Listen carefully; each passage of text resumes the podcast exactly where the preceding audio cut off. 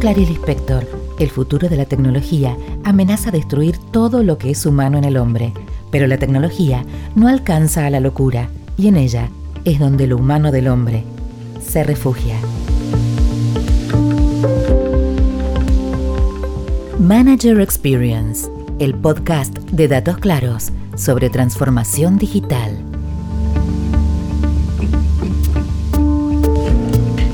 La transformación digital no es tecnología. Es transformar la cultura adaptándose a los desafíos y velocidades que la tecnología facilita. La cultura no es solo una cuestión de saberes, es encontrar las metodologías de trabajo más ágiles para mejorar la experiencia de compañías, colaboradores y personas en un contexto cambiante. Soy Jair Solotou y esto es Manager Experience, una serie de entrevistas a quienes mejor interpretan los desafíos actuales.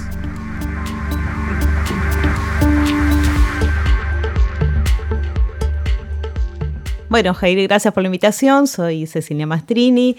Trabajo en L'Oreal hace justo ahora 23 años. Ingresé a L'Oreal en agosto de 1996 y tengo desde el área de corporate, es un área que brinda servicios a todos los negocios, dos áreas a cargo. Un área que es CMI, Consumer Market Insight, y otra área que es eh, Customer Care Center, que es toda la parte de contacto directo con el consumidor. Ceci, vamos un poco más atrás, contame qué estudiaste y cómo fue tu trayectoria, cómo llegaste hasta este lugar profesional que estás ocupando hoy. Eh, soy licenciada en Tecnología Industrial de los Alimentos, que eh, con la definición, con las áreas que tengo a cargo, parecería no llevarse de la mano, pero en realidad cuando empecé mi carrera profesional en Narcor, eh, me desarrollé en todo lo que que era el aseguramiento de la calidad y eh, fui convocada al poco tiempo de estar en Arcor por L'Oreal para hacer también aseguramiento de la calidad en eh, la planta, que en ese entonces tenía L'Oreal un centro industrial muy importante que después por cuestiones no de la coyuntura local, sino más por definiciones internacionales, el grupo decidió cerrar.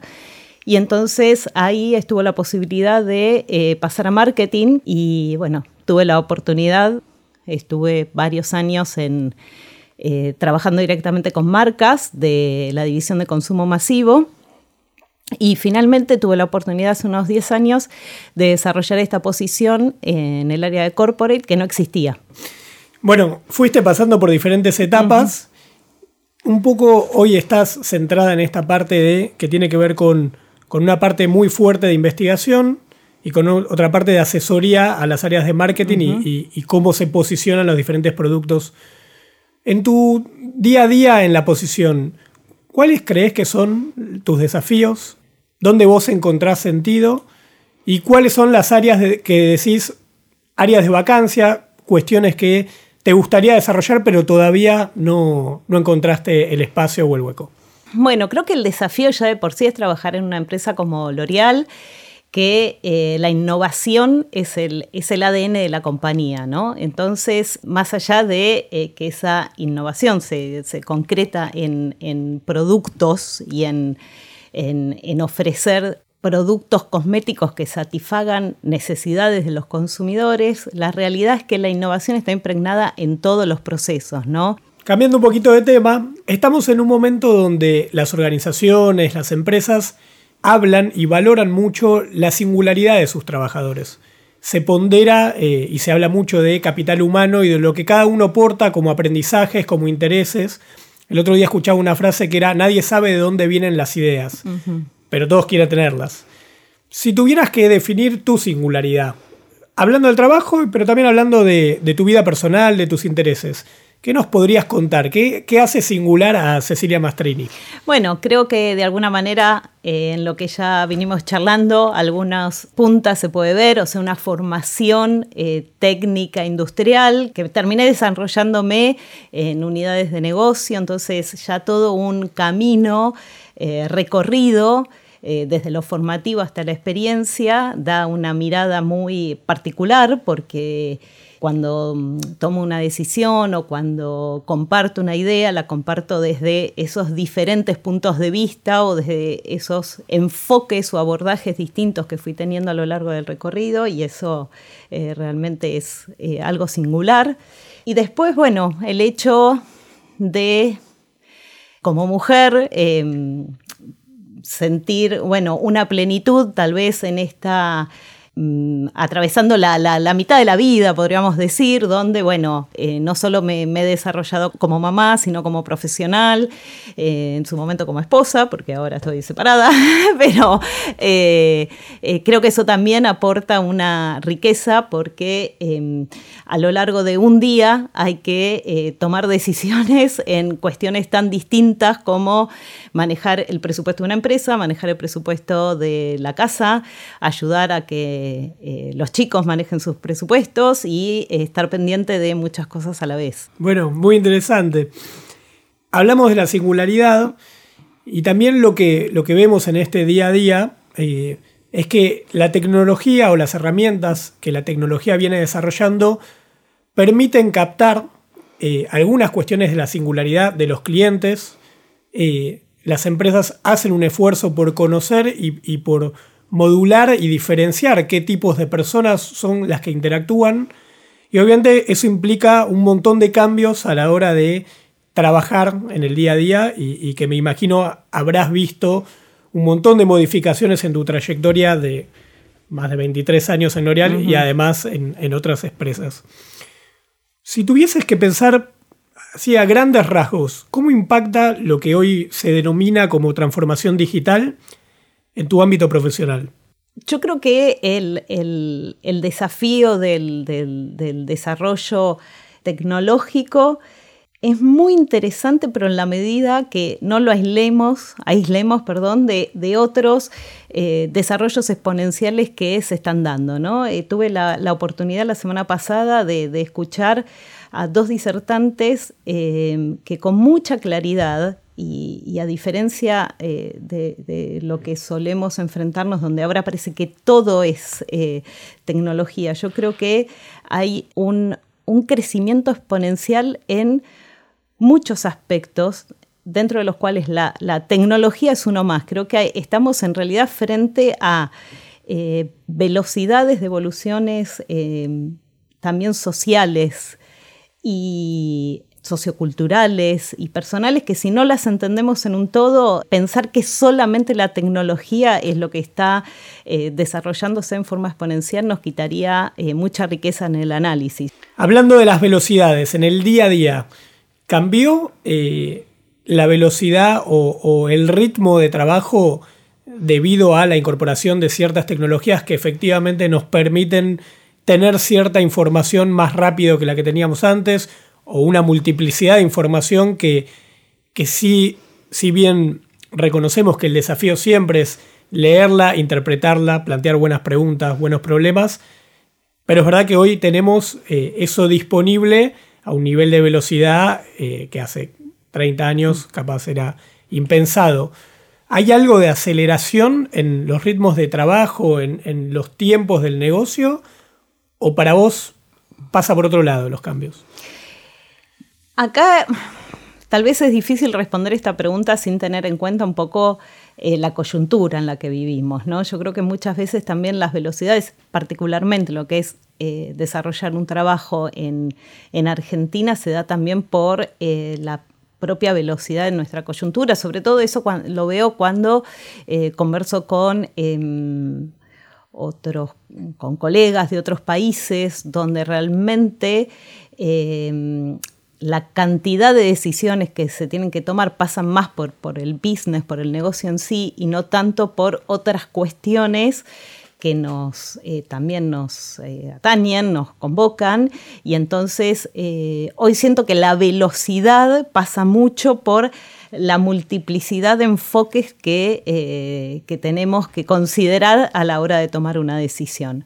Después, yo respondo tal vez un poco desde la experiencia y digo que si bien sí hay más temas, más canales, más, más cantidad de información, también desde la experiencia mm, yo me planteo el hecho de decir, bueno, hay cosas que si bien hay más volumen, también la experiencia te permite decidir qué es lo que sirve y qué no. Entonces, eso también yo creo que se yo compenso desde esta instancia de mi carrera la velocidad y el volumen con el criterio de considerar ciertas cosas como importantes y otras eh, no tanto, ¿no?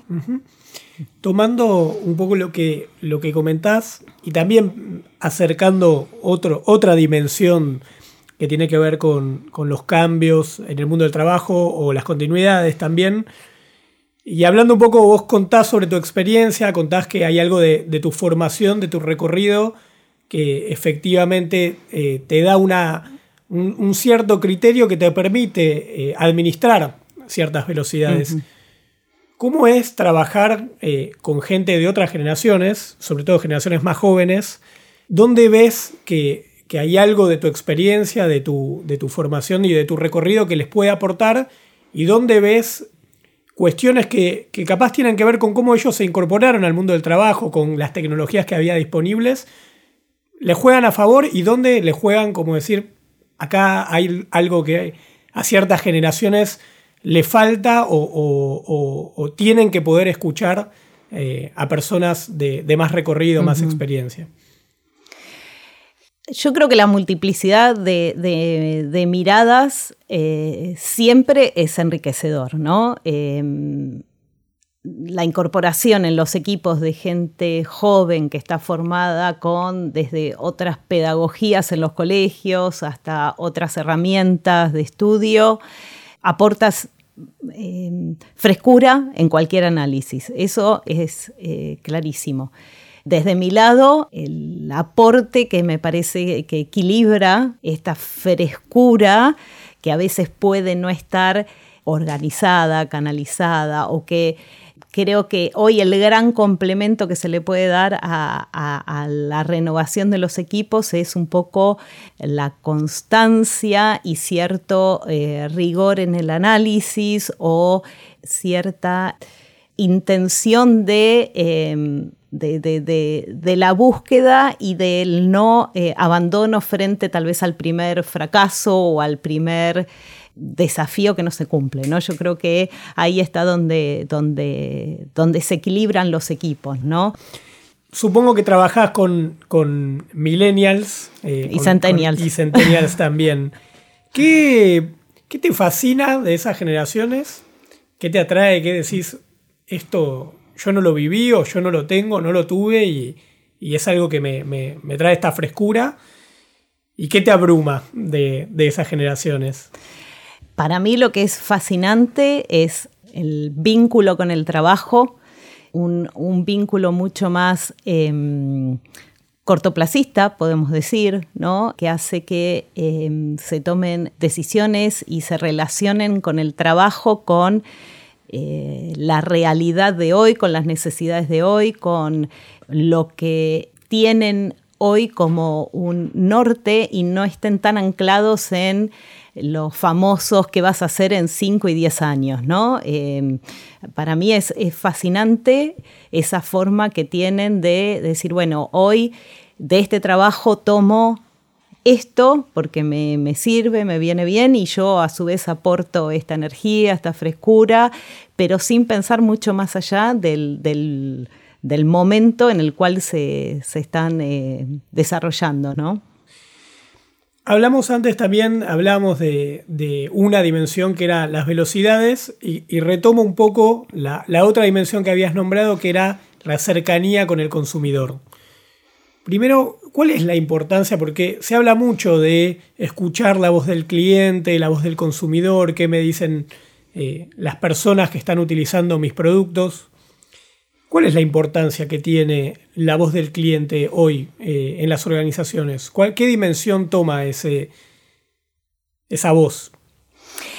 Bueno, un poco en línea con lo que hablábamos recién eh, en relación a los, a los equipos de trabajo, el vínculo de los consumidores también con, las marcas pasa a ser otro. Eh, venimos de em, momentums o situaciones de consumo donde había una fidelidad absoluta hacia las marcas y eh, ciertos valores que no solo se mantenían en el tiempo, sino que se construían eh, con mucha lentitud y sobre los cuales se podía eh, trabajar en medianos y largos plazos. Y hoy no, porque justamente el vínculo es mucho más inmediato. Entonces, ya sea para ofrecer nuevas alternativas o para generar Em, fidelidad, ya la, fidelidad del vínculo de los consumidores con las marcas es otra, pasa por otro lado, no pasa solamente por em,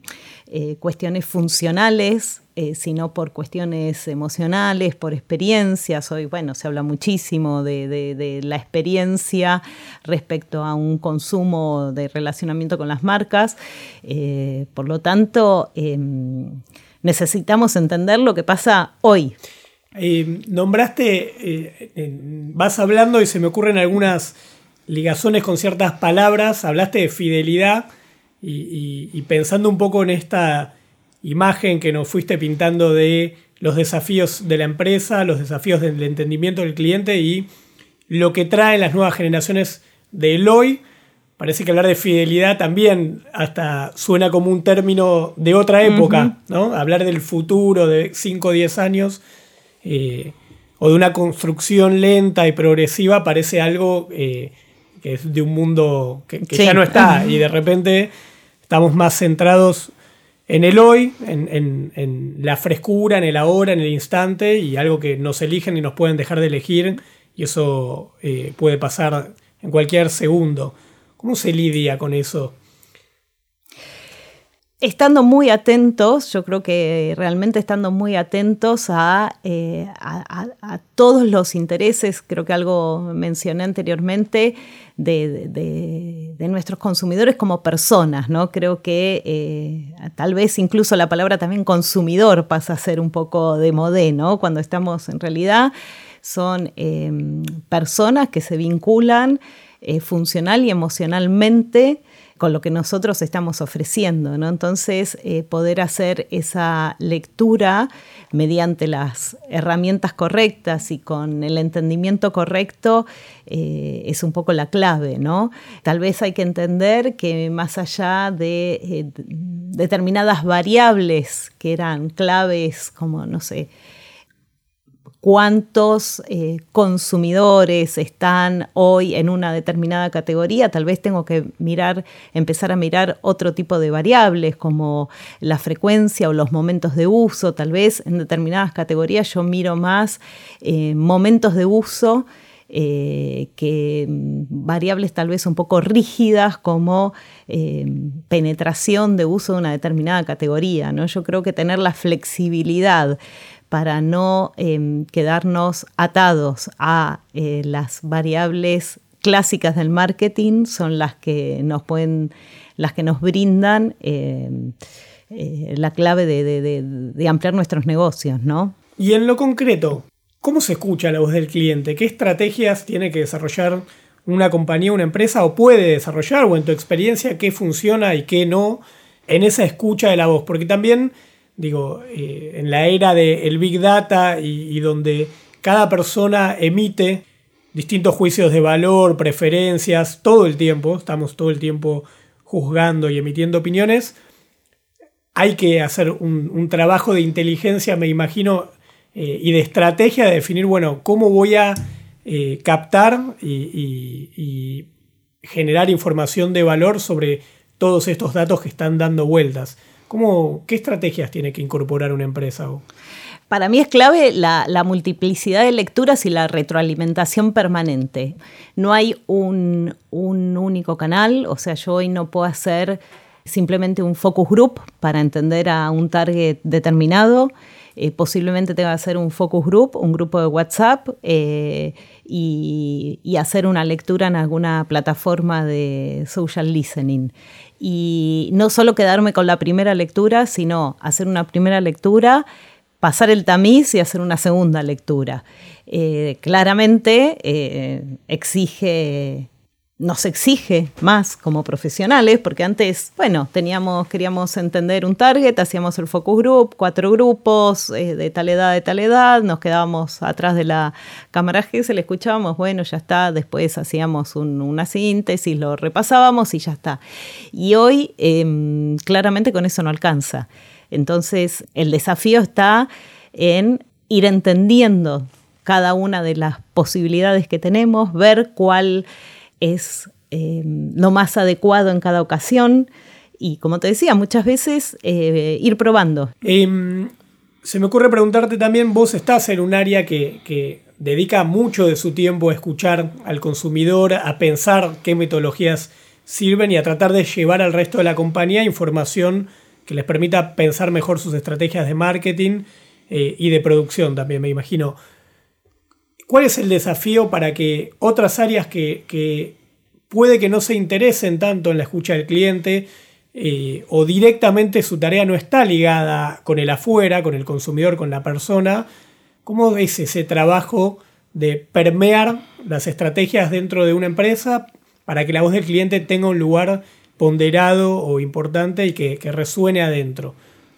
A ver, creo que es importante que entiendan que Hoy la oferta de producto es increíble, hay una hiper eh, segmentación, nos encontramos con, una oferta y con una cantidad de respuestas frente a las necesidades y a los estímulos que tienen los consumidores que si no entendemos, como te decía antes, que el entendimiento del consumidor pasa mucho más por una necesidad funcional y no llevamos realmente la voz de lo que están diciendo en todo sentido, un producto alternativo con la misma respuesta funcional, hoy en día en el mundo hay en todos lados. Los canales de comercialización hacen que eh, no solo consigamos productos en la esquina, sino que eh, con una aplicación en media hora podemos tener un producto que viene de otro lugar o con o podemos comprar afuera, o sea, estamos con una accesibilidad tan grande eh, y una oferta permanente y que se renueva constantemente la forma de con la cual nos topamos los productos que si no entendemos que la voz del consumidor desde, desde ese punto de vista, desde un punto, desde un punto de vista mucho más completo, eh, nos quedamos afuera del mercado. Muy bueno. Bueno, para cerrar, estamos, hablamos de muchos temas en esta entrevista, en esta primera entrevista. Estamos en medio de procesos de transformación digital, en medio de la revolución de la distribución, como nombraste vos, en medio de cambios generacionales y de formaciones muy distintas, en medio de cambios en la manera de escuchar al cliente si tuvieras que pensar en una palabra que defina un poco este en medio, ¿qué palabra se te ocurre para, para ir cerrando? Wow. wow eh, puede ser. Wow, wow. Es, es, una onomatopeya, no sé si tiene, categoriza como palabra, pero mm, eh, representa un poco a veces. Em, Enigma es una palabra que me gusta mucho porque eh, implica curiosidad, implica creatividad, un enigma siempre se quiere resolver, eh, implica cierto desafío intelectual. Eh, me voy a llevar la pregunta, me parece, para, como tarea para el hogar, pero a priori dejaría eh, la palabra enigma, eh, me gusta, me gusta para, plantear este, este momento de, eh, en el medio de, porque como te decía, es un challenge frente al, al, desafío y seguro que un enigma siempre se quiere resolver. Entonces, eso implica que nos valgamos de muchas herramientas eh, en pos de, tener una respuesta. Bueno, Ceci, muchas gracias. Esperamos que estas palabras y este tiempo aporten a, vos, a nosotros y a todos los que eh, van a escuchar y van a participar de Manager Experience. Eh, aporten un poco a resolver ese enigma que vos planteaste. Muchas gracias. Bueno, gracias Jair, eh, realmente eh, muy motivada con esta invitación, así que este, gracias por darme la posibilidad de estar acá.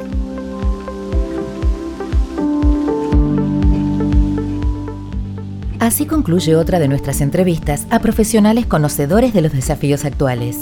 Si te gustó, busca el podcast Manager Experience nos encontrás en LinkedIn, Datos Claros o a la cuenta de su directora Natalia Gittelman, como así también en tus plataformas preferidas. Nos seguimos escuchando.